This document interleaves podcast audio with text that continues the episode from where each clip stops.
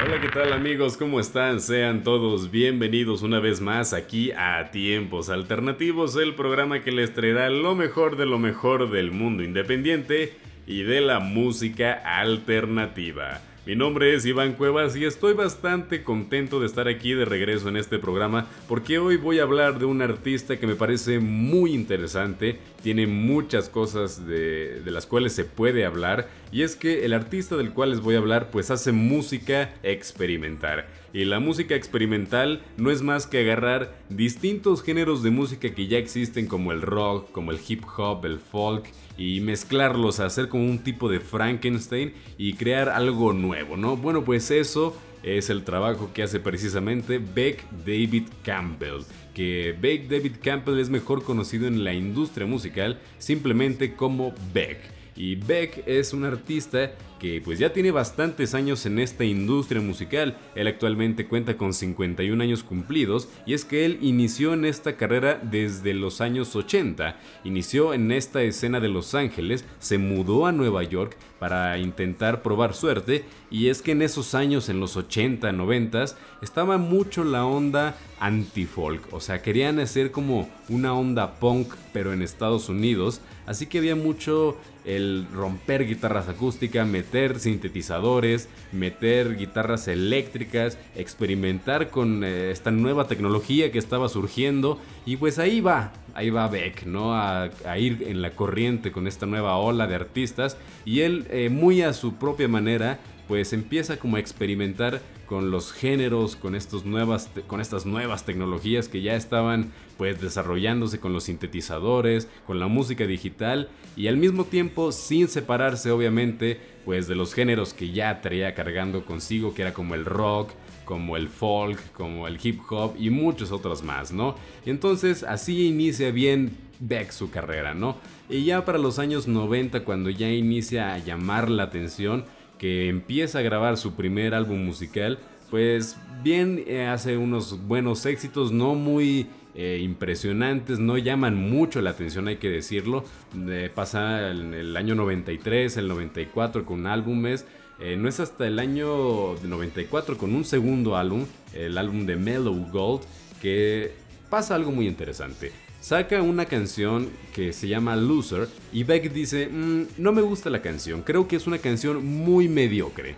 Y los de la disquera le dicen, mm, ¿por qué? O sea, realmente es una canción buena, nos gusta el ritmo que trae, eh, rock and rollero, grunge, en este momento se está escuchando mucho. Y pues Beck dice, pues como que no me convence. Al final terminan diciéndole a Beck que saque la canción dentro de este álbum y sale Loser con Mellow Gold en el año de 1994 y se vuelve un hitazo.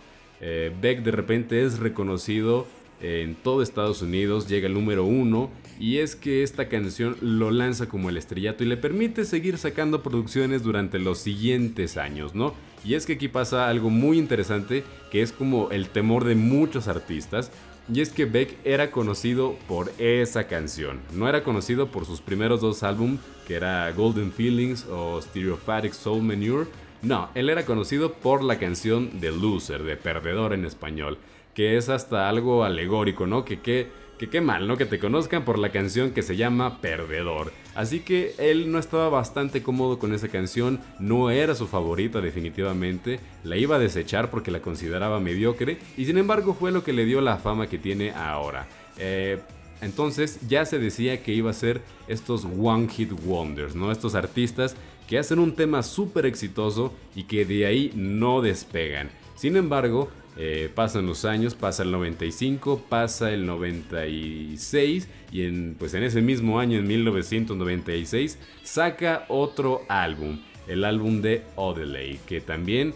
ahora sí, que le cayó la boca a todos los críticos de música con éxitos como The New Pollution, entre otros, y ahora sí que este álbum fue otra cosa totalmente distinta. Ahora sí que ya podíamos ver más este Beck experimentando con los géneros como él realmente quería, como es la onda de él, que vemos este, de repente sintetizadores, de repente vemos hip hop, de repente vemos rock, de repente vemos este, música de elevador, jazz, o sea, de todo hay en ese álbum.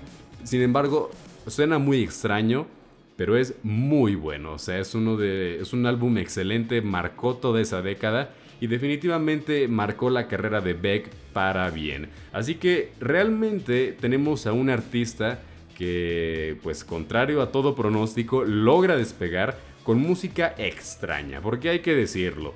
Eh, en esa época lo que se escuchaba era música de Nirvana, este, ahora sí que Scorpions todavía estaba Guns N' Roses en ese momento muy al, al tope de las listas, porque el rock y los, sintetizadores pues no era como que digamos el género que ya estaba popular en ese momento, no, era algo que ya estaba como en decadencia, si bien eh, muchos artistas empezaron a experimentar con esos instrumentos, tuvieron su, su momento como su público, ¿no? Como esta gente que disfrutaba del género pop y estaba la gente que disfrutaba del género rock, ¿no? Como que se dividieran las, las audiencias, ¿no?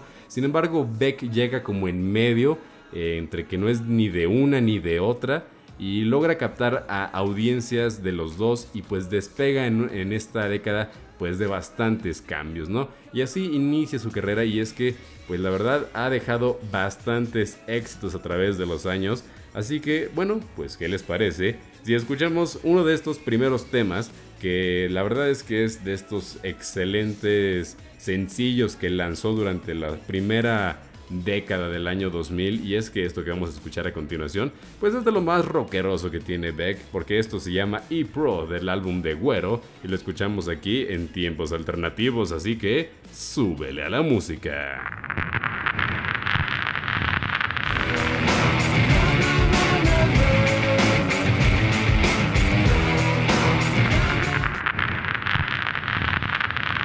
Ya estamos de regreso aquí en Tiempos Alternativos para seguir hablando de los temas que más te gustan y estábamos hablando de este personaje extraño que es Beck, ¿no? Estábamos platicando de cómo inició su carrera musical y es que, contrario a todo lo que se decía, él iba a ser un One Hit Wonder con el sencillo de Loser, y él les probó todo lo contrario, ¿no? Pero hay algo muy curioso en el proceso creativo de Beck, y es que él no crea música pensando en algún proyecto, en alguna temática, eh, de hecho, la historia detrás de muchos de sus álbumes es bastante curiosa. Cada una tiene algo particular y muchas veces lo hace pensando en que quiere crear un ritmo en especial, quiere irse con alguna una moda en particular o simplemente siente ganas de escribir algo que suene divertido, ¿no? Y que está bien, o sea, es muy interesante ver cómo los artistas escriben eh, su música y el caso de Beck es más bien como de esos, de esos artistas que tienen como esa, como esa ardilla en la cabeza que siempre está rodando y que siempre tiene ideas y que en el momento de que se sienta algo sale y algo pues de muy buen sonido sale. Entonces el caso de Beck es que hace música experimental, ¿no? Ya, es muy reconocido para la década de los 2000 y los 2010 en la música, en la industria musical en Estados Unidos y es que tiene bastantes logros y muchos detalles interesantes que por ejemplo eh, él, está, él ha participado varias veces en las presentaciones musicales del programa de Saturday Night Live y también él fue uno de esos artistas privilegiados que tuvo la dicha y la honra de despedir al conductor de Conan O'Brien, ¿no? Porque ya en Estados Unidos eh, está este programa de charla nocturna que se llama The Tonight Show, que dato curioso, este es el programa de charla nocturna más longevo que tiene Estados Unidos y cambian de conductor cada determinado tiempo. Bueno, pues uno de los conductores más eh, pues queridos eh, fue Conan O'Brien y en su último programa decidió hacer un, un número musical especial con varios artistas y entre ellos estaba Beck cantando canciones de Leonard Skinner, ¿no? Para que vean que él tiene muy claras sus influencias en el mundo del rock.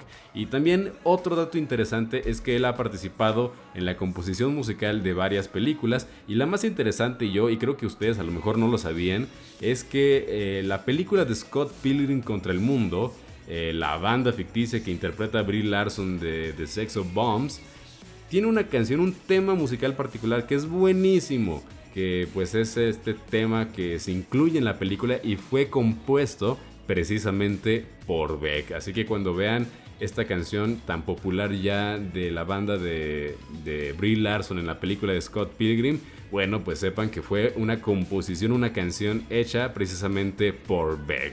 Así, al mismo tiempo, también hay un dato muy interesante de él, y es que no sé si ustedes sepan, pero bueno, aquí estoy yo para contarlo, es que muchos de los artistas cuando crean música, pues crean como una copia original, ¿no? Lo que se le conoce como la copia maestra, y desde ahí se empiezan a hacer estas reproducciones que ya van pues para CDs, para los discos de acetato, para los cassettes, para las MP3 y se distribuyen completamente, ¿no? Y estas copias originales se guardan como en bibliotecas, ya sea en las, eh, pues en las disqueras o en lugares especiales dedicados a guardar los originales. Pues algo trágico que le pasó a Beck en su carrera fue en el año 2008, cuando en eh, un incendio en los estudios Universal, eh, pues le costó muy caro a la empresa porque entre muchos documentos que se llegaron a perder, se perdieron todos los masters originales que tenía Beck hasta ese momento, ¿no?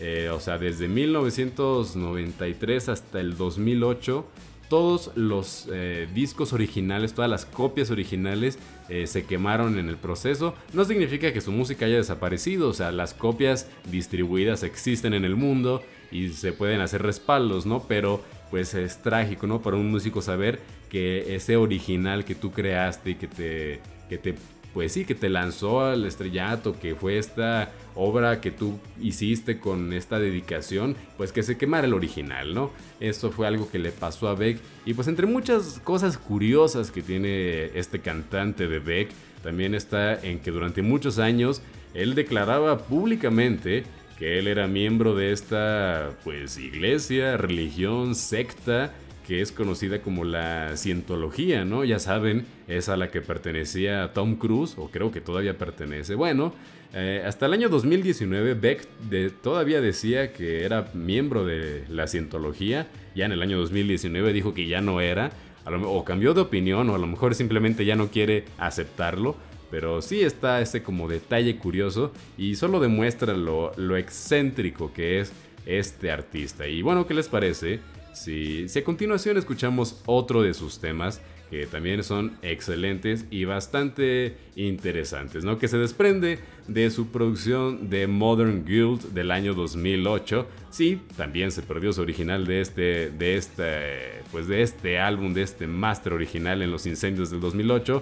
Vamos a escuchar a continuación Gamma Ray de Beck y lo escuchas aquí en tiempos alternativos, así que súbele a la música. Come on, little cabaret.